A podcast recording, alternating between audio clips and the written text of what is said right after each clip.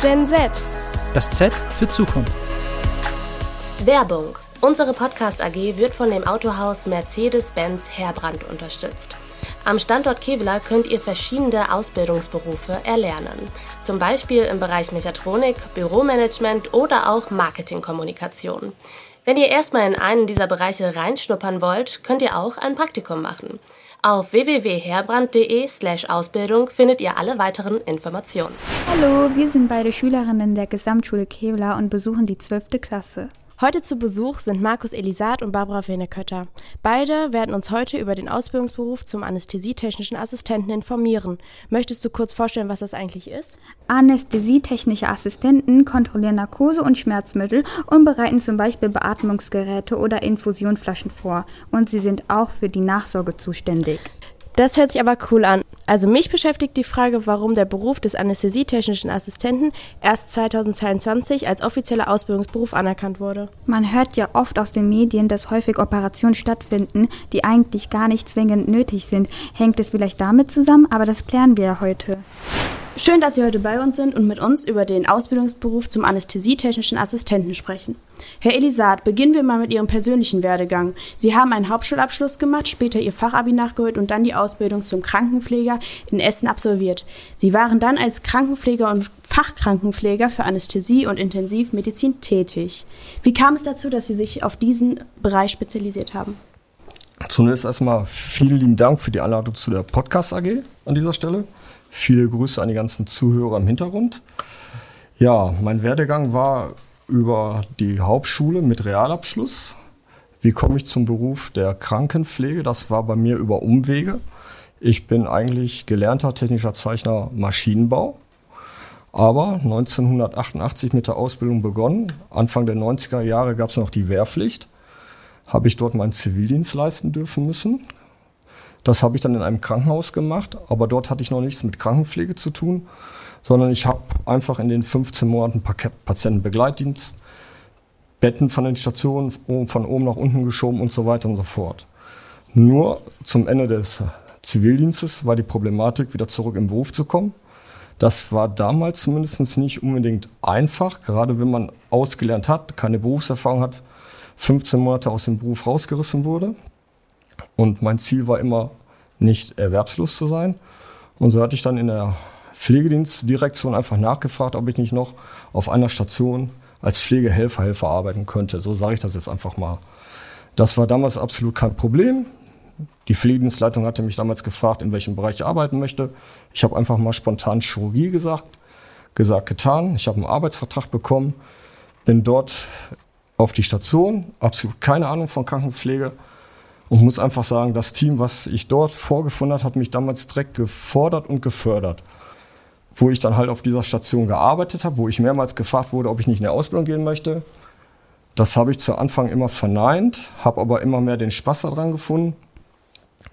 Wusste es zu schätzen, was dieser Beruf bedeutet, habe einfach in dem Moment so viel gelernt, dass ich gesagt habe, okay, ich mache einen neuen Schritt, ich gehe in die Krankenpflegeausbildung, habe ich dann durchgezogen, drei Jahre lang, nochmal von vorne begonnen, bin danach über eine Normalstation, Intensivstation mit Fachweiterbildung für Anästhesie und Intensiv, letztendlich dann in der Anästhesie gelandet für über zehn Jahre.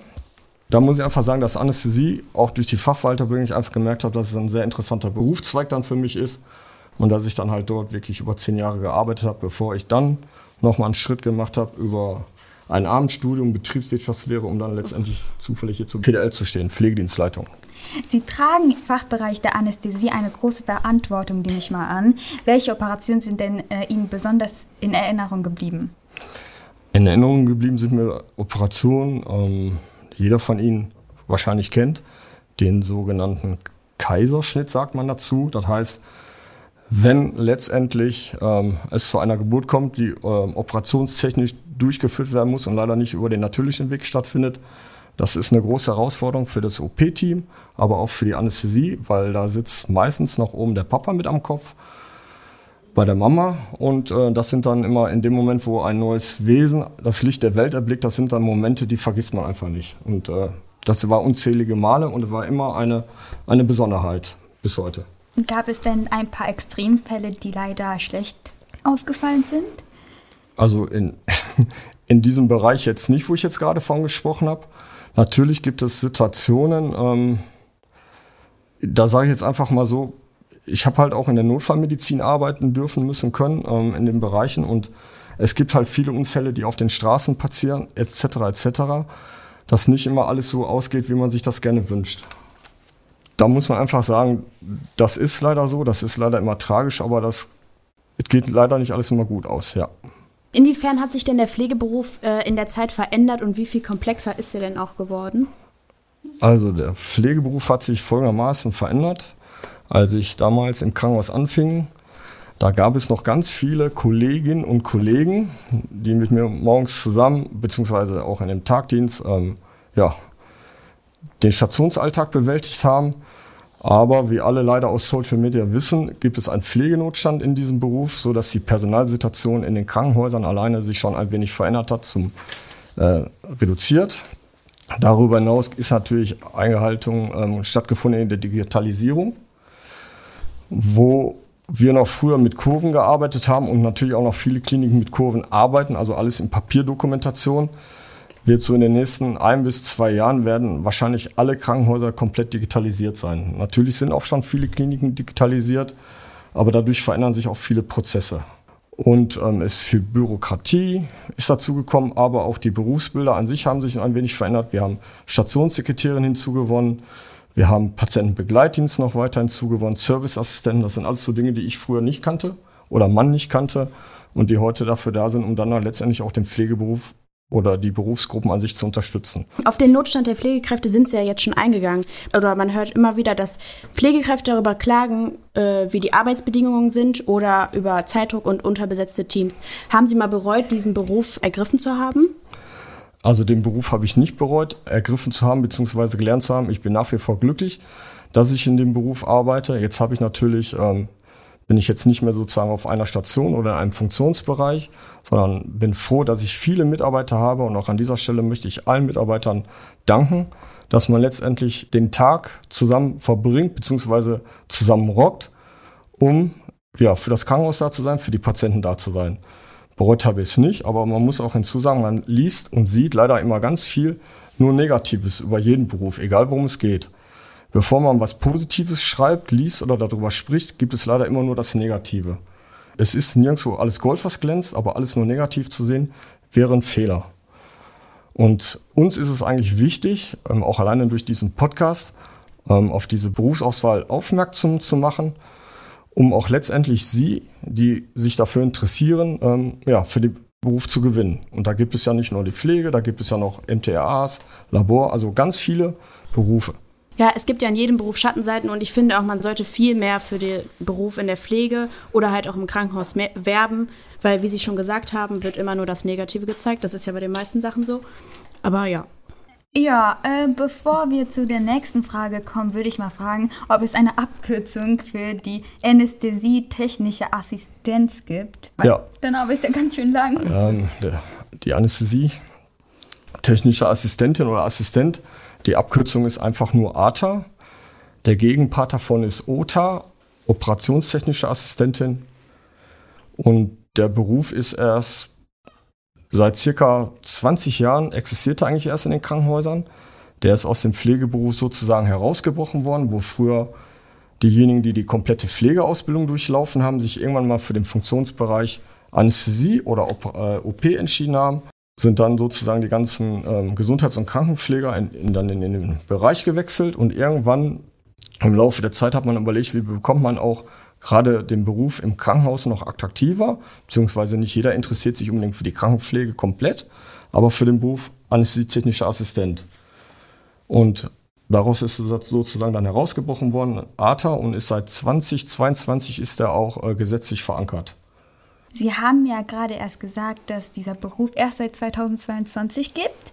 Mm, nee, der, also Entschuldigung, seit 2004 um, gibt es den Beruf so flächendeckend und seit 2022 ist das anerkannt, der Beruf. Also durch die Ausbildung, durch die Bundesregierung etc. Und seit 2022 ist das alles festgelegt, Aber warum denn? Es gibt immer wieder Medienberichte, die thematisieren, dass manchmal Operationen durchgeführt werden, die eigentlich nicht notwendig sind. Ähm, Hintergrund ist natürlich, dass Krankenhäuser Wirtschaftsunternehmen sind, die mit Operationen Geld verdienen. Wir haben uns aber im Kurs gefragt, ob es da einen Zusammenhang gibt. Für mehr Operationen, also mehr Umsatz, brauchen es auch mehr Fachkräfte in dem Bereich, oder? Gut, die Anzahl der Operationen hat sich natürlich verändert. Ein Krankenhaus ist, so wie Sie sagen, heute schon viel schnelllebiger geworden. Da sage ich einfach mal so ein Beispiel dazu. Leistenbruch ist eine OP, jetzt im Straßendeutsch gesagt, hat man 19, in den 80er Jahren noch mit zwei Wochen im Krankenhaus gelegen, in den 90er Jahren nur mit einer Woche. Und inzwischen ist das so, dass wenn unter normalen Umständen jetzt die OP gut verläuft, geht man am gleichen bzw. noch am nächsten Tag nach Hause. Dadurch ist natürlich der Patientenflow, wenn ich das so sagen darf, viel höher geworden. Die Operationen an sich haben auch zugenommen, weil die Medizin auch immer besser wird, die Technik. Man kann heutzutage viel mehr machen als noch vor 20, 30 Jahren, vielleicht auch vor 10 Jahren, weil es ein sehr schnelllebiges Geschäft in Sachen Technik ist. Erkennt man ja davon, vor 10 Jahren alleine so ein Smartphone, was es heute kann und was es vor 10 Jahren konnte. Und darüber hinaus ist natürlich ein wichtiger Punkt der demografische Wandel. Die Menschen werden immer älter. Ähm, oder anders gesagt, es gibt leider heutzutage viel mehr ältere Menschen in Bezug zu den Jüngeren. Ältere Menschen werden häufig, häufiger mal krank, beziehungsweise brauchen dann eine oder die andere OP. Und dadurch hat man natürlich auch ein höheres Patientenaufkommen. Und natürlich ist das immer eine Sache, ob die Operation jetzt sein müsste. Aber da bin ich dafür der falsche Ansprechpartner, sondern da sind die Mediziner gefragt. Und, ähm, aber wird nicht jeder jetzt operiert, der bei drei nicht auf den Bäumen ist, sage ich jetzt mal so im Spaß, sondern da gehört schon viel mehr zu. Ähm, können Sie denn verraten, welche Fähigkeiten es braucht, um als ATA Karriere zu machen? Fangen wir erst einmal damit an, äh, mit der Ausbildung ATA. Die Ausbildung an sich, ähm, dafür sollte man einen sogenannten Realabschluss besitzen oder höher. Ähm, wenn man dann die Ausbildung zur ATA absolviert hat, das sind drei Jahre, stehen natürlich immer viele Türen und Tore offen. Um, wie zum Beispiel, dass man dann Weiterbildung machen könnte zur Praxisanleitung. Man könnte den Funktionsbereich als Leitung übernehmen. Also sprich, ich leite den Bereich der Anästhesie zum Beispiel in einem OP. Man kann eine Weiterbildung diesbezüglich fachlich äh, natürlich noch ähm, absolvieren oder auch natürlich gibt es diverse Studiengänge. Ähm, man muss einfach auch dazu sagen, wenn man so einen Beruf erlernt, beziehungsweise das war auch bei mir der Fall, dann hat man ja nicht unbedingt immer das Fenster, was ist in zehn Jahren, wie denke ich in zehn Jahren. Und in zehn Jahren passiert viel, dass man plötzlich sagt, so jetzt interessiert mich noch dieser und dieser Bereich. Dass man dann eventuell das Studium macht oder ein anderes Studium oder wie, so wie ich zum Beispiel einfach sagt, so, ich möchte gerne Betriebswirt studieren. Also es gibt viele Wege und viele Möglichkeiten und die werden auch in Zukunft wahrscheinlich noch größer werden. Frau Fennekötter, Sie arbeiten ja als freigestellte Praxisleitung und sind somit die konkrete Ansprechpartnerin für die Azubis. Wie groß ist denn denn die Nachfrage der jungen Menschen, die diesen Beruf erlernen wollen? Als ich damals gelernt habe, kamen auf einer Ausbildungsstelle ungefähr 200 Bewerbungen. Da kann heute eine Pflegedienstleitung nur von träumen. Ja, äh, mittlerweile ist halt ein Rückgang von eben halt den Bewerbern. Und von daher, äh, ja, einerseits, sag ich mal, ist die Betreuung dann auch intensiver auf den Stationen oder in den Einsatzbereichen. Man hat eben halt mehr Zeit dafür, für die Auszubildenden, als wenn man eine Masse hat. Mhm. Ja. Ähm, von daher, man wird auch individuell gelernt und nach Kompetenzen gelernt. Warum ja. denken Sie denn, dass es einen Rückgang gibt? Ich glaube einfach, das hat, äh, sag ich mal, mit der Gesellschaft zu tun. Ja, es ist einfach, die Werte sind anders, äh, Lifestyle ist anders, äh, Work-Life-Balance ist im Vordergrund. Ja, und von daher, ähm, man muss sich im Klaren sein, wenn man den Pflegeberuf ergreift, dass man Schichtdienst hat. Dazu sollte man auch bereit sein. Und da ist, sage ich mal, heutzutage nicht jeder bereit dazu. Und äh, man muss dann wirklich dahinter stehen. Man muss so eine innere Haltung dazu haben und sagen, ja, ich stehe zum Pflegeberuf. ich kann jetzt, sag ich mal, die und die Party nicht mitmachen. Ich kann Parukaville nicht mitmachen oder Sanremo Festival, weil ich dann Dienst habe. Ja, ich habe noch eine Frage. Sie sagten ja, dass die Auszubildenden individuell dann betreut werden können, weil sich so wenige Azubis bewerben. Aber geht das überhaupt mit dem unterbesetzten Teams? Also kommen Sie dann überhaupt der Arbeit noch nach, für die Patienten da zu sein? Wir, wir haben das so gemanagt, eben halt, ähm, es gibt einmal die freigestellte Praxisanleitung, die ich und ein Kollege zusammen machen. Und wir haben auf jeder Station mindestens drei Praxisanleiter. Das heißt, sowohl unser Team, freigestellte Praxisanleitung, wie eben halt auch die dezentralen Praxisanleiter, also die Praxisanleiter auf den Stationen betreuen die. Und die Schule kommt auch zu den Praxisbegleitungsgesprächen. Auch die Schule ist involviert. Mhm. Unseren Podcast hören ja auch viele Gleichalterige. Deswegen sagen Sie doch mal, warum der Beruf in Ihren Augen so erstrebenswert ist. Also für mich ist es eine große Ehre, ähm, wenn ich Patienten in ihrem Leid begleiten kann, auch bis zum Tod hin. Man erfährt sehr viel Persönliches. Man betreut die Angehörigen, ja. Ähm, und von daher, wenn die Patienten dann genesen sind, das ist der, der größte Lob für uns, wenn sie das Krankenhaus dann wieder verlassen. Oftmals kommen die Patienten und Angehörigen auch selber. Wenn man, sage ich mal, einen Schockraum betreut hat und der Patient ist vielleicht verlegt worden, ist es für uns immer ein großer Dank, wenn die Angehörigen kommen. Gut, dass sie so reagiert haben. Meinem Angehörigen geht's wieder gut.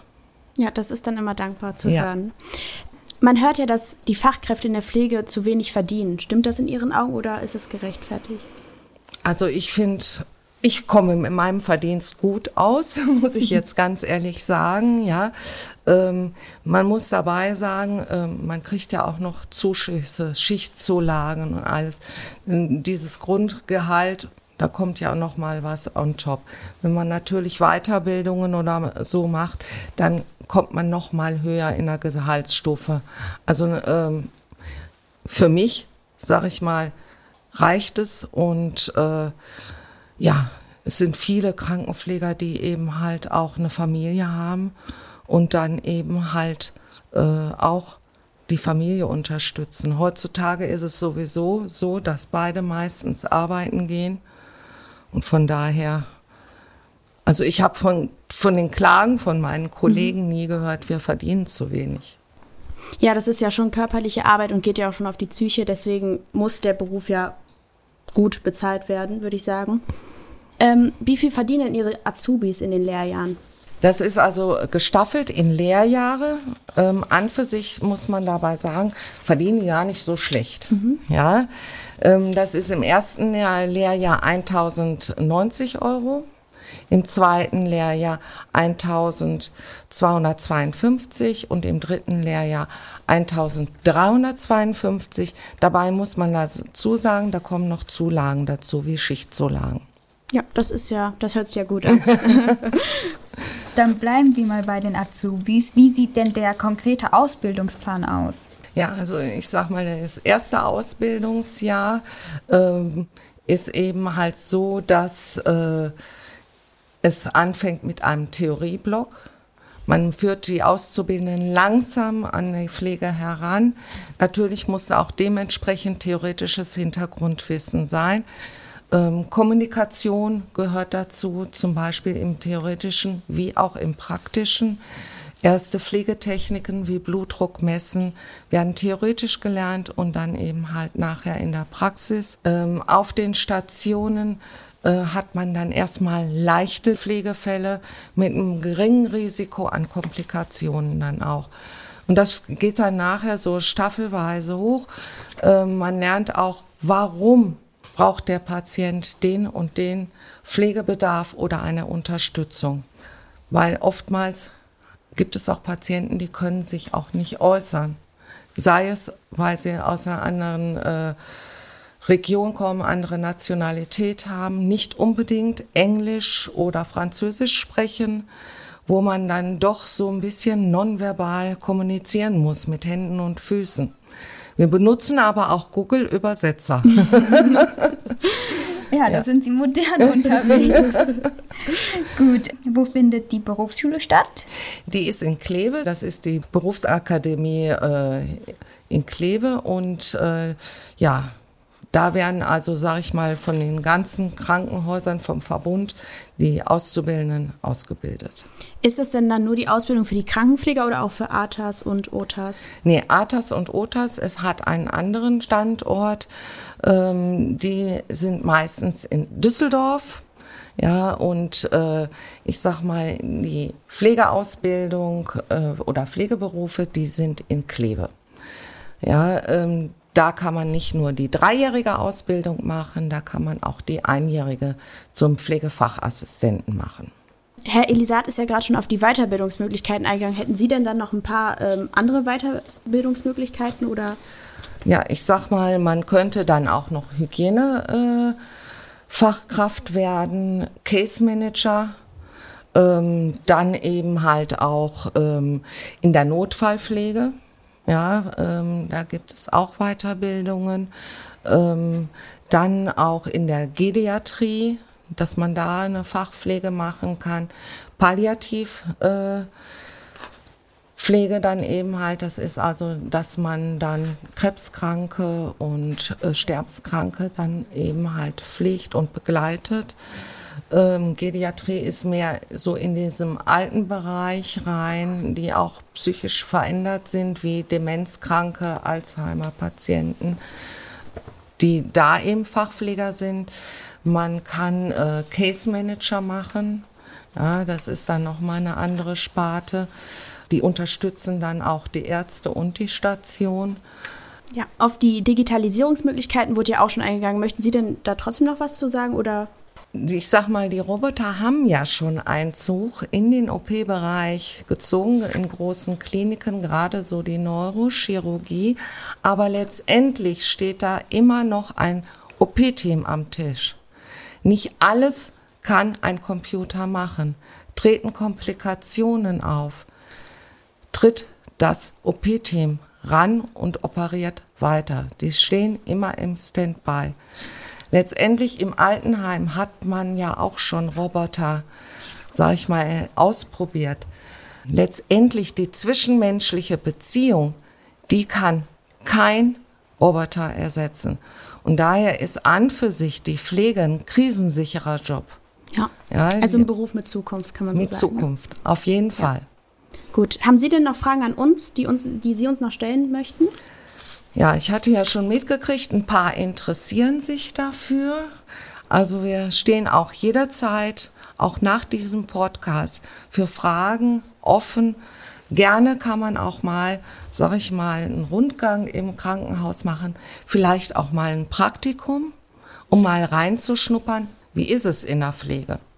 Ja, äh, es gibt gute Tage und für mich war das Schlimmste, ähm, sag ich mal, was im Netz kursierte, eine Krankenschwester, die dann saß und heulend dann äh, auf dem Bild saß. Es sind Ausnahmezustände. Wir haben junge Teams, ja, und klasse Teams auf den Stationen. Wir haben auch sehr viel Spaß miteinander, aber es kann auch stressig sein und dann kommt es mal zur Ausnahmesituation. Aber wir sprechen darüber. Wir sprechen darüber und dadurch wird auch vieles an Stress genommen, an psychischen Stress auch genommen. Und wir achten schon auf unsere Gesundheit. Und äh, ja, ich hoffe, dass viele meinen Traumberuf auch, sag ich mal, lernen möchten also ich habe da auch schon ein bisschen persönliche Erfahrungen gemacht. Ich habe mal ein Praktikum in Geldern gemacht und da habe ich auch von den Azubis jetzt nichts Schlechtes gehört. Schon mal, dass es stressig ist, aber ist ja in jedem Beruf so. Aber dass die auch von der Bezahlung eigentlich sehr zufrieden sind. Und man hat auch gemerkt, dass das Team sehr zusammenwächst immer, weil man ja auch viel mhm. miteinander erlebt. Und ähm, ja. Ja, äh, wollen Sie denn noch was sagen, Herr Elisat? An dieser Stelle möchte ich jetzt erstmal nichts mehr sagen, außer dass ich alle willkommen heiße dass ich mich freuen würde, wenn auch Anfragen bezüglich Ausbildung sind oder auch Praktika, so wie Frau Fennekötter einfach gerade sagte. Und vielen lieben Dank. für den Austausch. Wir danken Haben Sie toll gemacht. Auch.